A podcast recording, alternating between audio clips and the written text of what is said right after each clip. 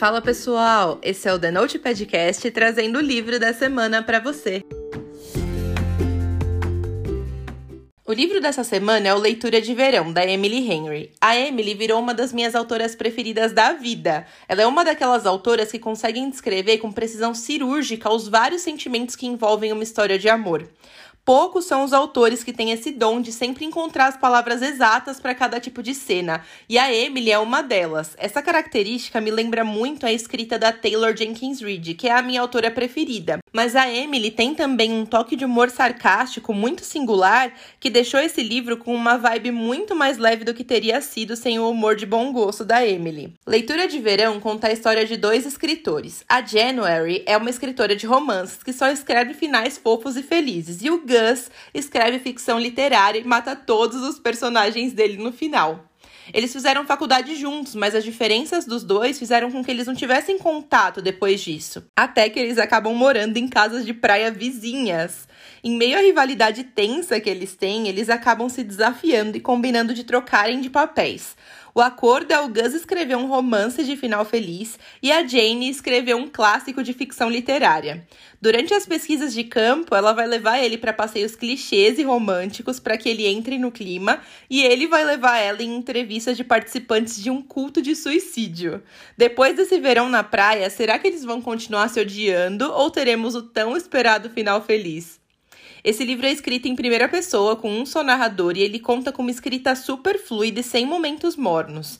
A escrita da Emily traz um toque muito forte de realismo para a trama, que faz com que a gente se identifique com muita facilidade com os personagens. Esse livro aqui é muito mais do que um romance. Ele fala sobre a dor que a gente continua sentindo, mesmo depois de já ter perdido um ente querido há um tempo.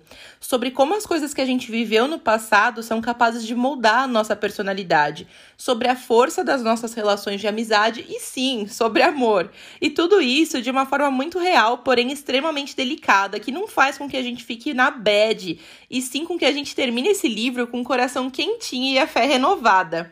Apesar do título ser leitura de verão, eu achei que a história não foi muito ambientada na praia como eu esperava que fosse, tanto pela capa quanto pelo título, mas isso não diminuiu o brilho do livro para mim, porque eu fiquei apaixonada pela história e eu favoritei esse livro aqui.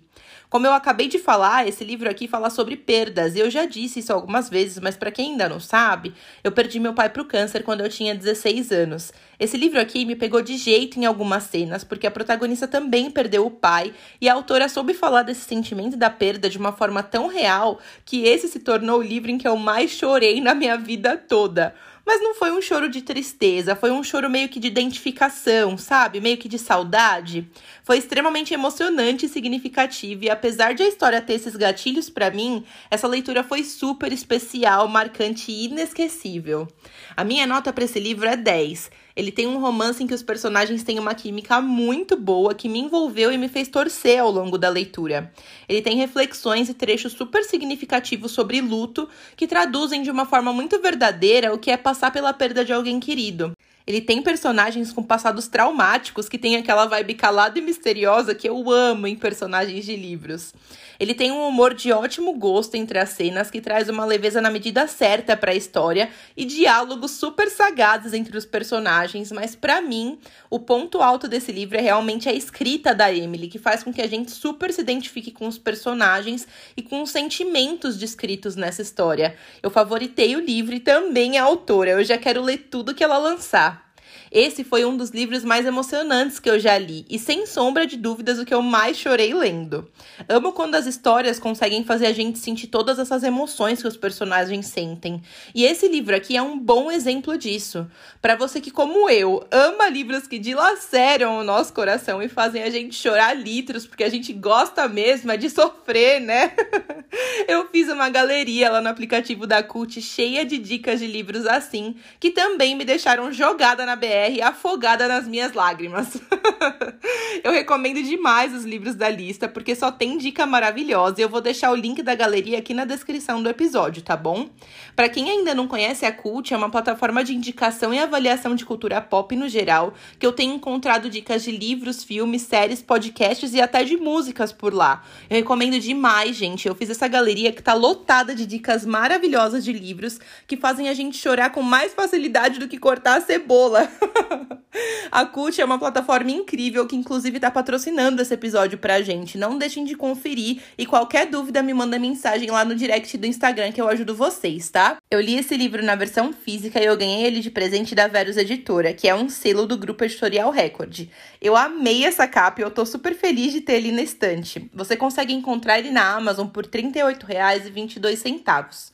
Lembrando que a classificação indicativa desse livro é para maiores de 18 anos, porque ele tem hot, tá? Agora vem a parte com spoiler. Se você não quiser saber os detalhes específicos do livro, é melhor a gente dar tchau por aqui. Depois que você lê, me conta o que você achou. Eu comecei esse livro pensando que seria mais um romance fofo e água com açúcar, e eu tava bem enganada, né? eu já comecei chocada por a Jane descobrir que o pai dela tinha simplesmente outra família. O cara tinha até uma casa onde ele se encontrava com outra mulher, e eu confesso que, mesmo depois da conversa da Sônia com a Jane, onde eu entendi todo o contexto da questão, né, e tudo, eu não consegui passar pano pra traição do pai dela, gente. Expliquem o quanto quiserem. A verdade é que o cara traía a esposa com quem ele se dava super bem, enquanto ela tava com câncer. Ah, gente, enfim, inaceitável, né? Porém, como pai, ele realmente foi a melhor versão que ele poderia ter sido para a filha. Então foi nisso que eu me apeguei.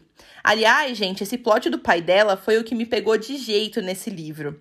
Tem várias cenas em que a autora é cirúrgica na hora de descrever a saudade da perda. Tem uma hora em que a Jenny desce no porão e imagina que o pai dela deve ter tocado na lâmpada que precisava ser trocada. E ela fala que a dor foi como um arpão fisgando ela no peito.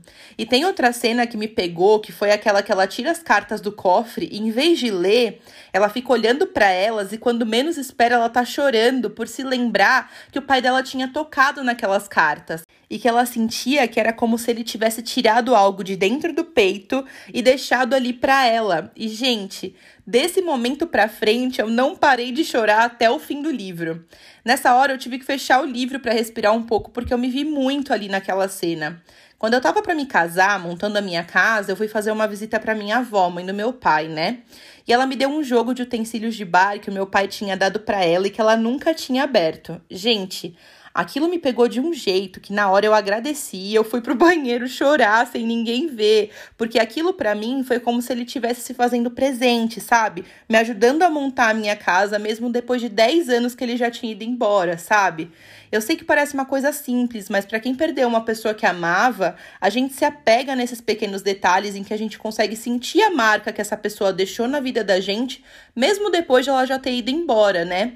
Então eu consegui me identificar demais com a personagem nessas cenas e eu achei que a Emily deu um show de escrita nesse livro, justamente pela forma real como ela tratou desse assunto, sabe? Ela poderia ter só pincelado essa questão, porque nem era o foco do livro em si, porém ela soube descrever com uma precisão impressionante como é o sentimento da saudade. Então, assim, gente, eu virei fã da autora. Ela realmente entrou na minha lista de preferidas porque ela arrasou demais nesse livro. Ela entregou tudo. Eu achei muito bacana a questão de o pai dela ter escolhido a sinceridade na relação com a filha, por pior que fosse a verdade. Ele queria que ela conhecesse todos os ângulos da personalidade dele. E foi exatamente o que ele fez. Foi realmente um plot muito bom. Outra coisa que eu gostei muito nesse livro foi a forma como a protagonista sempre arrumava um jeito de rir dos próprios problemas, como por exemplo na cena em que ela chega na casa do lago e diz que tá entrando num parque de diversões do adultério geriátrico. Cara, eu ri muito durante essa leitura. Eu amei as várias referências que a gente vê ao longo da história. Aliás, gente, que personagem maravilhosa. Ela não tinha medo de abrir mão dos próprios sonhos para ajudar a família. Que, aliás, gente, que laços familiares perfeitos, que inclusive fizeram que ela não tivesse vergonha de ser uma pessoa romântica e positiva. E foi lindo ver ela se reencontrando, mesmo depois de ter visto todo aquele castelo encantado em que ela vivia desmoronar, né? Na verdade, ela precisava passar por aquilo tudo para ela entender que não adiantava tentar romantizar o relacionamento que ela tinha com o ex porque dava para ver que na verdade não era dele que ela gostava, e sim da ideia de ter um namorado, né? Do que ele representava na vida dela. Então é muito como na vida real, às vezes acontecem coisas que a gente não entende na hora, mas sempre são para mostrar algo que precisava ser mudado, mudanças que vêm para melhor, né? Aquela primeira cena em que a Jane vê que o vizinho, na verdade, é o arqui-inimigo da época da faculdade foi demais, gente. Eu já tava chipando horrores, porque eu amo essas histórias de amor com uma pitada de ódio. a louca, né? Porém, depois a gente fica sabendo que o ódio, na verdade, era de um lado só, né? Eles acabam fazendo aquela aposta de escrever o gênero um do outro. E eu amei, gente. Eu amo apostas e ódio. Vários clichês deliciosos nesse livro. Eu amo e eu não nego. Declarada culpada no crime de amar clichês. A química dos dois vai crescendo e começam aquelas cenas de interações maravilhosas dos dois. Primeiro, ele admitindo que já tinha lido todos os livros dela, sussurrando isso no ouvido dela. Ai, gente, eu já tava rendida ali mesmo, viu? Vieram também as cenas do Olive Garden, em que ele fica de mãos dadas com a Jane debaixo da mesa, e depois a cena do cinema drive-in, que foi simplesmente maravilhosa. Eu gostei muito que quando algo estava prestes a acontecer entre os dois, a autora colocava alguém interrompendo eles para esticar o máximo possível aquela tensão que rolava entre eles. Isso multiplicou a química do casal, eu amei. Depois vem aquela bomba de que o Gus era casado, e aquilo não fez sentido nenhum para mim, porque até então a gente imaginava que ele era um cara que gostava de sair uma vez só com as pessoas.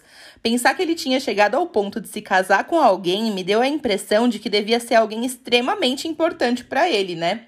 Depois eu cheguei à conclusão de que, na verdade, ele nunca prolongava relacionamentos, porque, na verdade, ele era apaixonado pela Jane. Por mais que eles nunca tenham tido uma relação de fato, eu preferia acreditar que foi isso, porque a autora não chegou a arrematar esse plot, né? Então eu criei a minha própria teoria assim, porque eu sou dessas. Se você que tá ouvindo concorda comigo, me manda mensagem lá no Insta pra gente bater papo.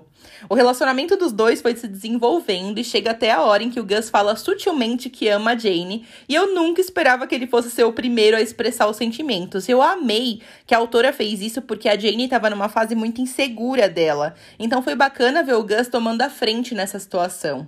Eu gostei muito que depois da primeira vez que eles finalmente se entregam um pro outro e o Gus age estranho no 4 de julho, a Jane consegue jogar real com ele e falar que com ele ela não queria ser um caso de uma noite.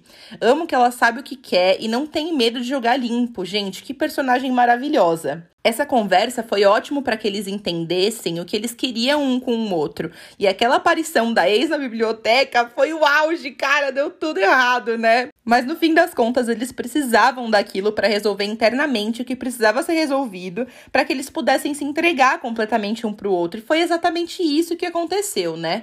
O Gus viu que não queria voltar para aquela relação vazia que ele tinha com a ex, e a Jane passou por toda aquela situação que ela vinha adiando de ler as cartas e descobrir quem era o pai dela depois de todos aqueles segredos virem à tona. O tempo passa e aquele pedido de casamento do Gus fechou esse livro com chave de ouro. Eles conseguiram ir construindo um relacionamento saudável devagarinho e superando os problemas do passado e encontrando o que eles realmente queriam para a vida deles. O sucesso dos livros dos dois também foi demais e eu terminei esse livro realizada e super feliz com esse desfecho de milhões. Eu já não vejo a hora de ler outros livros da Emily, gente. Essa autora é simplesmente maravilhosa. Eu quero saber também o que você achou. Segue a gente lá no Instagram e me conta sua opinião. Até a próxima semana!